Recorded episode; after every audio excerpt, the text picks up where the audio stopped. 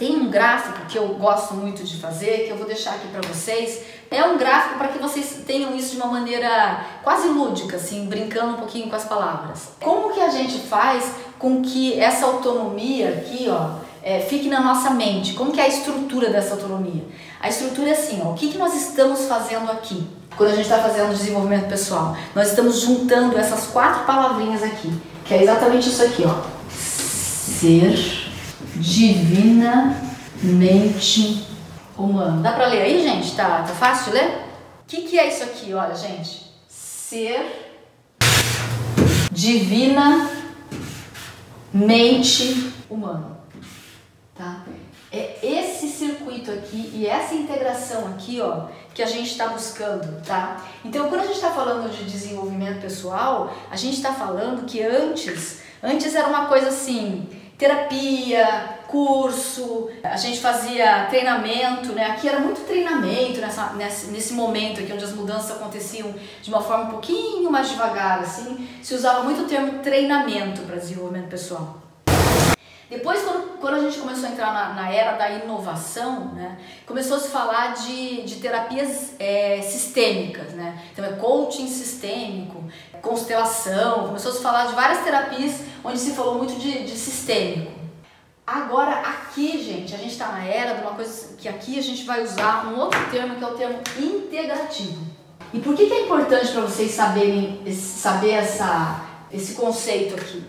Porque a gente está falando de integrar todo mundo, tá? Então esse termo, quando a gente está falando de integrar todo mundo, é assim, antes existiam os monges que ficavam lá no Tibete fazendo uma meditação para fazer com que o planeta inteiro é, tivesse uma boa vibração e tudo mais. Aí tinha a galera da Terra que ficava aqui trabalhando é, lá em Wall Street, produzindo dinheiro e tudo mais, porque essa era, entre aspas, é, a missão de vida desse grupo aí.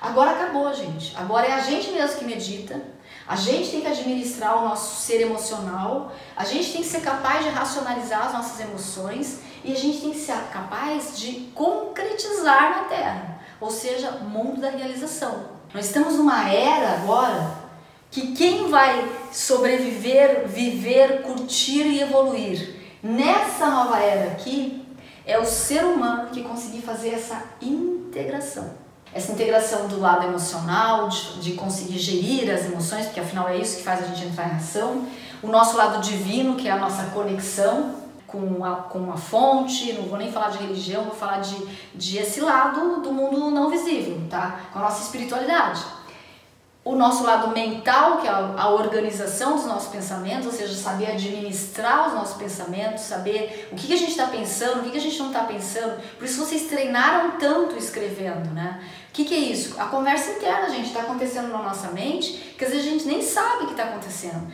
As, as histórias que a gente fica contando para a gente mesmo, que a gente às vezes não tem consciência que está contando.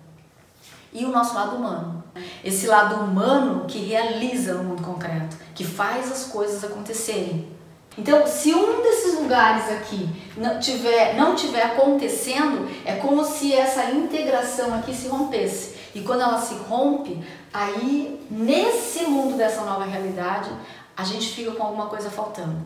E aí sim a gente vai ter é, essa falta de, de, de, alegria na nossa vida, a gente vai ter essa sensação de que, de que o tempo está passando e que a gente não está curtindo a nossa vida. A gente vai ter a sensação de um vazio, a gente vai ser, por exemplo, é, sequestrado por algum tipo de depressão. Se algum lugar desses quatro aqui campos, né, que faz com que a gente seja divinamente humano, se algum desses campos não estiverem supridos e conectados um com o outro, se a gente não fizer essa conexão aqui, aí a gente começa a ter essa sensação de que a gente está perdendo tempo.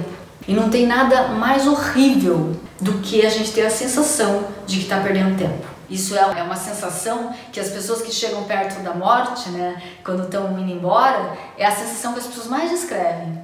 Eu tenho pena de ter perdido tempo, eu tenho pena de ter desperdiçado a vida, né? Por quê? Né? Porque deixou de, de fazer a conexão, é essa conexão que faz a gente ficar inteiro. Né? Quando a gente está inteiro, a gente não tem a sensação que está perdendo.